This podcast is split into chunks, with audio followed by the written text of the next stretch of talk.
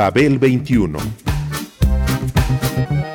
I came on my spaceship to save the Earth. I've been to the south and I've been to the north. Check me out, darling, when you hear me sing. I'm an ugly duckling, I'm a beauty king. I'm an alien Elvis, I bring love and joy. My dance might remind you of the disco boy. I'm young, I'm old, I've got a heart of gold. I'm an ultimate gift to the people of the world. Some say that I come from Russia, some think that I come from Africa. But I'm so exotic, I'm so heroic, cause I come from the planet Paprika. El gusto hipermoderno.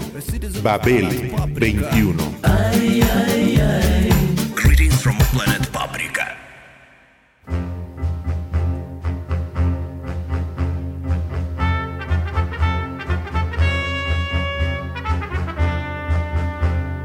Elle s'appelle Marie-France, elle a tout juste 20 ans et elle vient d'épouser un inspecteur des finances, un jeune homme très brillant qui a beaucoup d'espérance. Mais depuis son mariage, chacun dit en la voyant... Los poemas de Boris Vian, sus cuentos de humor oscuro, como El Lobo Hombre, han sido el combustible para muchos grupos alrededor del mundo.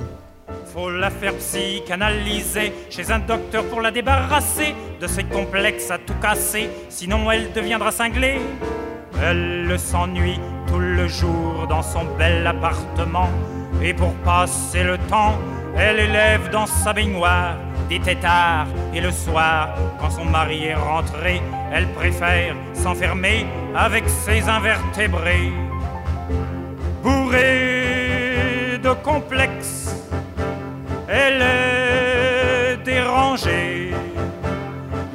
a rien à espérer, il n'y a vraiment qu'à la laisser crever. Tout ça parce qu'elle a épousé un coquelicot déjà fané. Elle s'est inscrite au Racing pour y apprendre à nager. Les têtards, tôt ou tard, ont fini par l'inspirer. Et là-bas, un beau soir, elle a enfin rencontré un sportif, un mastar, un costaud bien baraqué. Mais Boris Vian no fue únicamente el padrino del rock and roll francés, sino también el escritor galo que más alargada influencia ha tenido sobre el género a nivel internacional. Con el jazz hizo otro tanto. Sus poemas pornográficos, sus novelas negras, sus cuentos de humor oscuro, sus canciones perfectas e imperfectas han sido el combustible para numerosos grupos alrededor del mundo. Desde Andy Changó en Argentina hasta los videoclips hechos para Björk por parte de Michael Gondry, pasando por la unión con su Lobo Hombre en París, uno de los escasos aciertos del rock español, Metallica, Duran Duran, Megadeth o Willie DeVille. La lista es grande.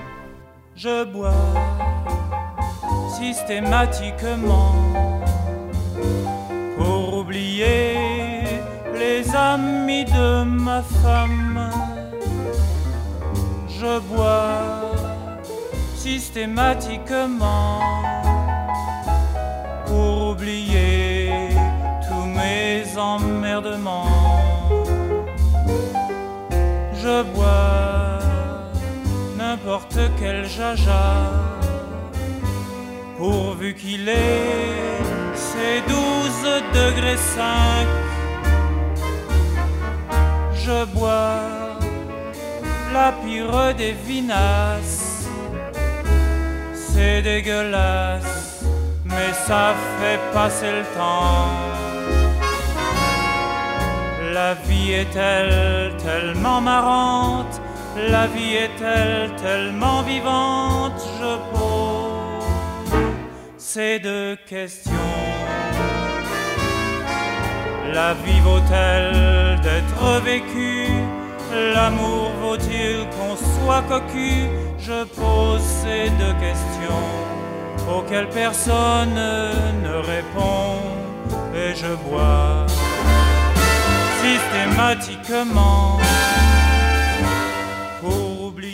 La lista es grande. Todos ellos siempre han reconocido su deuda con Bian y adoptado en sus canciones las maneras del dandy insolente de aquel. Sus muchos hallazgos, sus juegos de palabras, sus caprichos lingüísticos y otras florituras textuales, impregnadas del humor único que lo caracterizaba. je bois dès que j'ai des loisirs pour être sourd, pour ne plus voir ma gueule. je bois sans y prendre plaisir pour pas me dire qu'il faudrait en finir.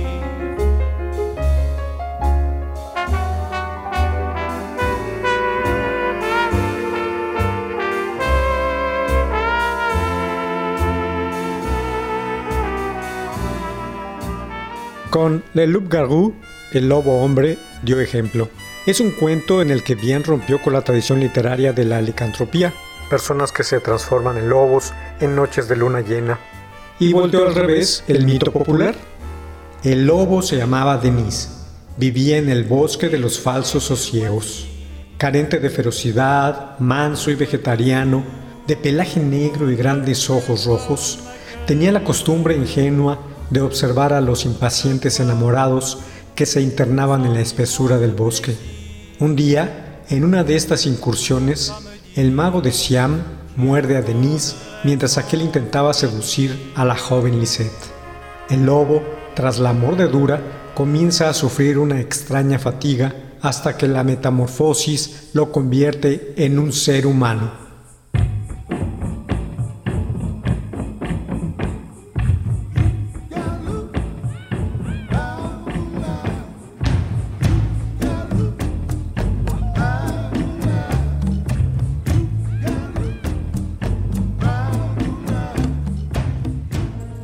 Así comienza el relato escrito entre 1945 y 1953 y que estaría inserto en los cuentos que integrarían el libro con el título homónimo.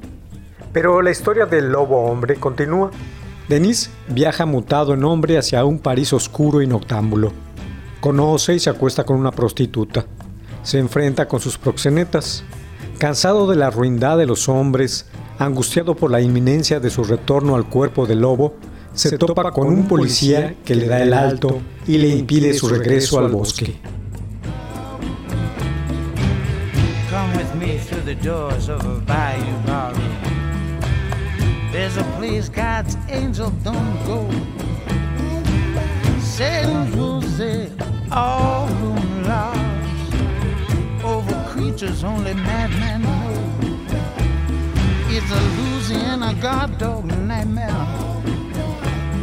Agent don't say his name, but they say he looks just like a rabbit dog, and he walks upright like a man.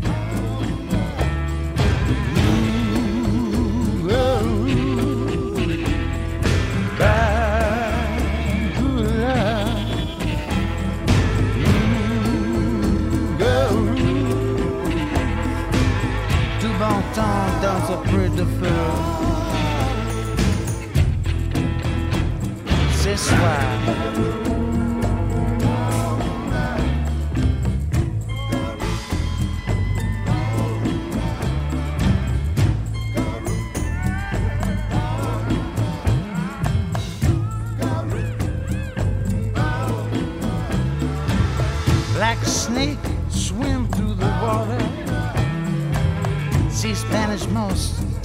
Sway. The moon hangs yellow like a big gold coin. In the distance, you can hear them sing. See, they're playing on a big bass drum. It's made out of coonskin hide. See, they're shaking rattles full of human teeth shaking.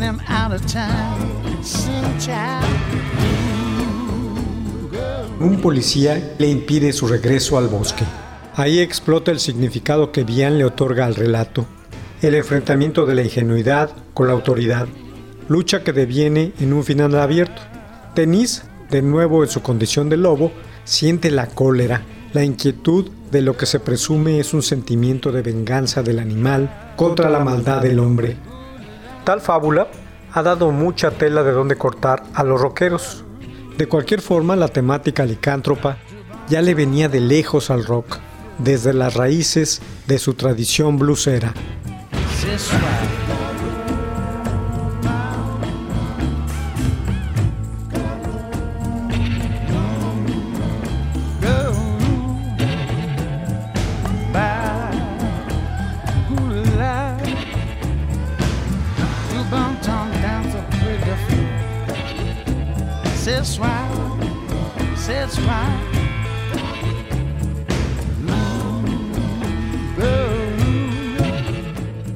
Los pantanos de Luisiana, regados por el río Mississippi, existe la magia negra y blanca, el vudú, en muchas manifestaciones, y de sus lodos han surgido infinidad de leyendas, como la que dio origen a uno de sus hijos predilectos, Howling Wolf. La historia del rock son sus mitos, y el de Wolf es uno de los más pintorescos. Chester Burnett era un niño negro que nació en 1910 en el delta de tal río. En sus años mozos, alternó el trabajo del campo con el de la música. De su andanza musical obtuvo el apodo que lo daría a conocer y a influir en generaciones de músicos de blues y de rock.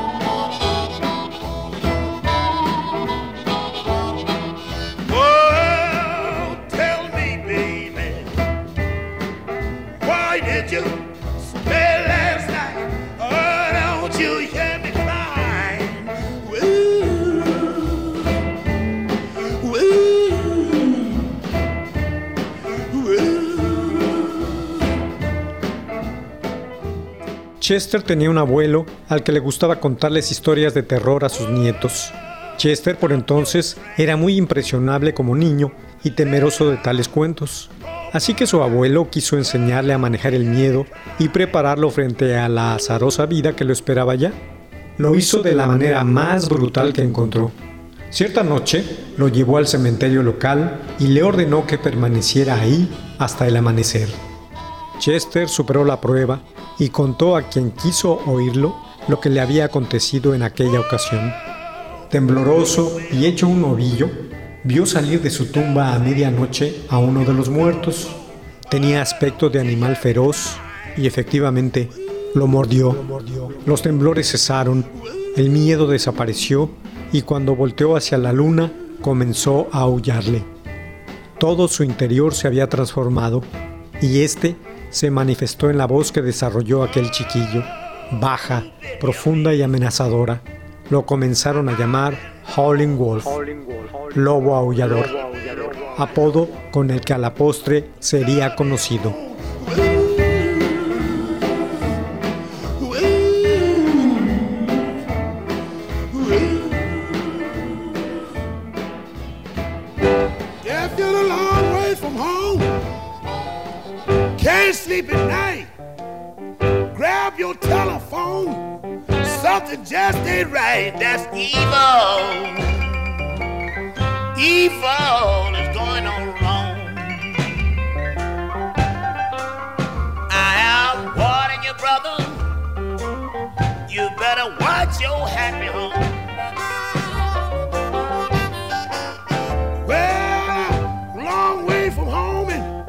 Can't sleep at all you know another mule is kicking in your stall. That's evil.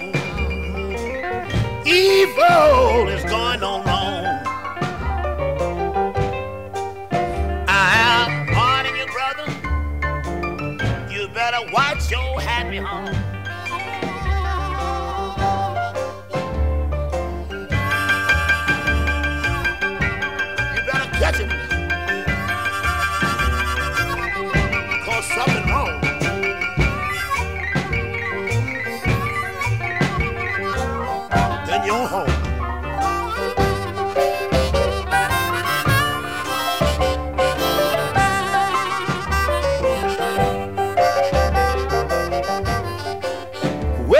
If you call on the telephone and she howls along for slow, grab the fat thing smoking after you half the whole boat. That's evil. Evil is going on wrong. I am warning you, brother. You better watch your happy home.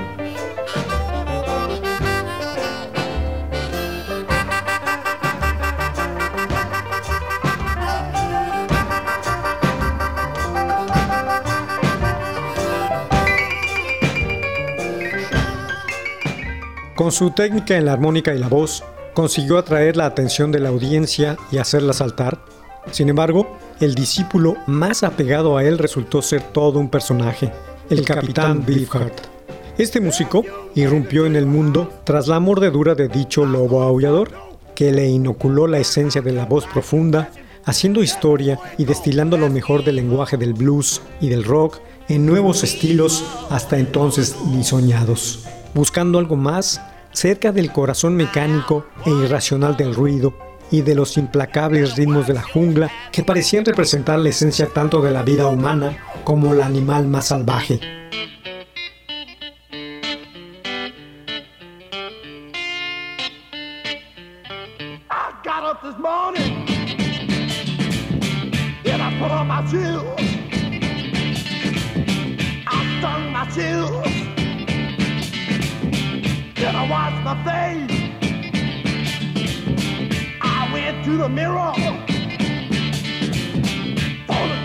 Hey,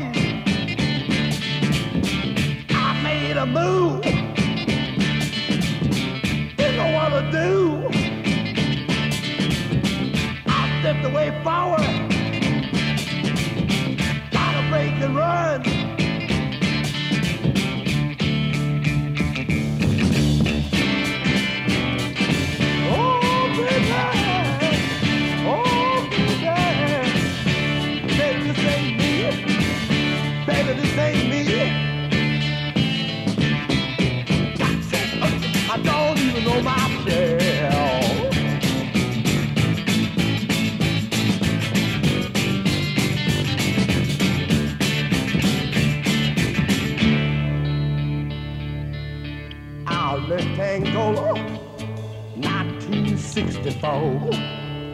Go walking down my street, knock upon my baby's door.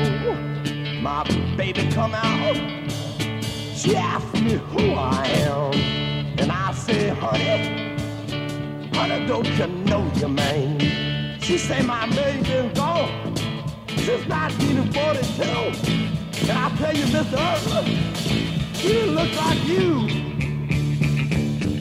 Víctima hereditaria de tal tradición licántropa, resultó ser también Tom Waits, un tipo que la asumió y asimiló, y desde entonces es capaz de extraer de su áspera garganta sonidos que otros no logran producir ni por medio de intrincados procesos electrónicos de transformación. Posee el jadeo centenario que convierte canciones buenas hasta la médula en peligrosos monstruos. En sus discos y actuaciones añade otro capítulo a su expedición rumbo a la fábrica de sus propios sonidos y percusiones, hacia, la, lectura, de Bian. Si Howling Wolf fue el modelo del instinto original y Beefheart el de la actitud, Bian fue para Waits el de la academia.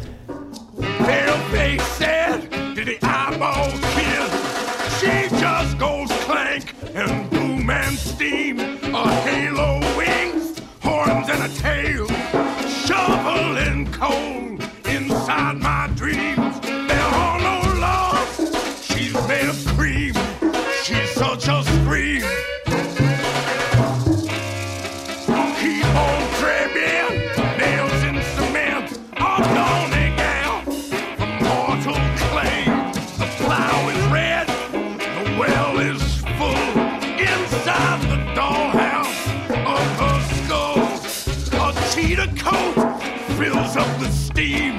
She's such a scream.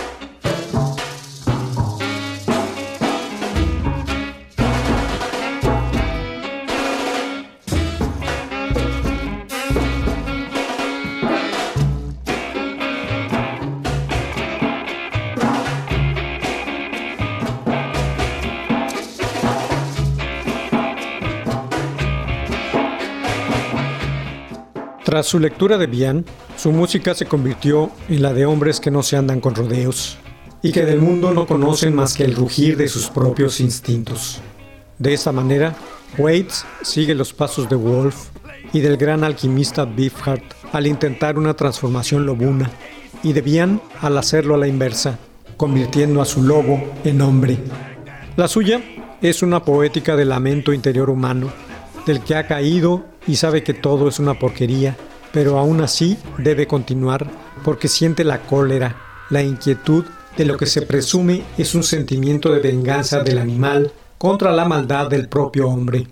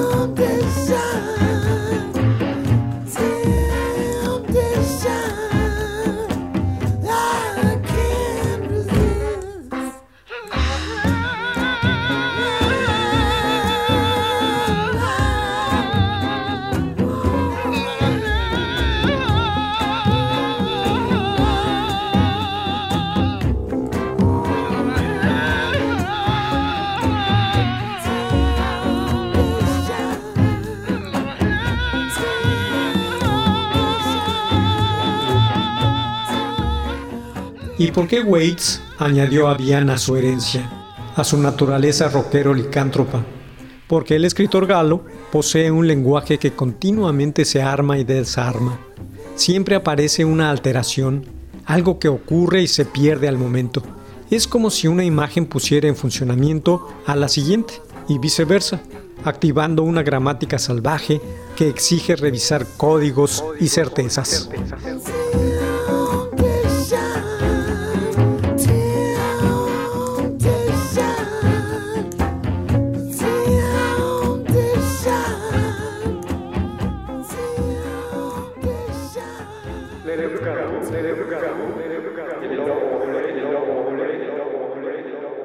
Se llamaba Denise.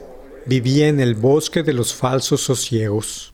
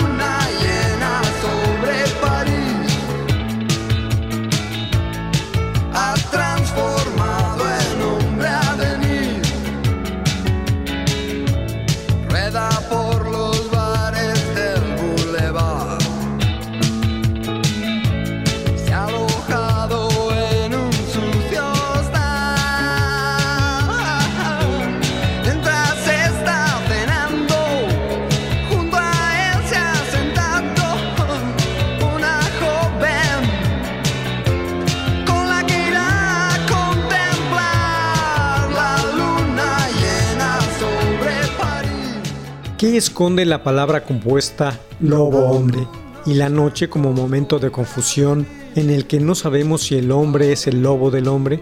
Literalmente, podría ser que se te haga de noche fuera de tu casa, en la calle, aunque también es un término intervalo, un momento de ambigüedad donde la propia palabra no se decide hacerlo. Un momento en el que tu límite como ser cotidiano, el de las obligaciones, se acaba cuando metafóricamente se pone el sol y se abre un territorio no exento de peligro. Esa franja horaria donde siempre aparece un doble, algo que encaja con mover la materia de una forma u otra, una relación con lo que estás haciendo que te transforma en el proceso. De eso trata la tradición licántropa en el rock, en la que Bian ha tenido mucho que ver con sus escritos, al brindar un espacio abierto para que tales cosas se observen y desarrollen.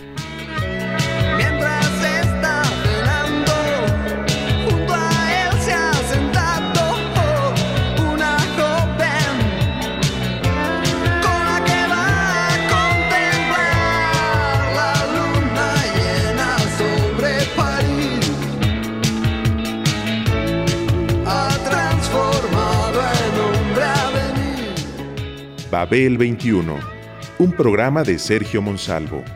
Producción a cargo de Pita Cortés, Roberto Hernández y Hugo Enrique Sánchez.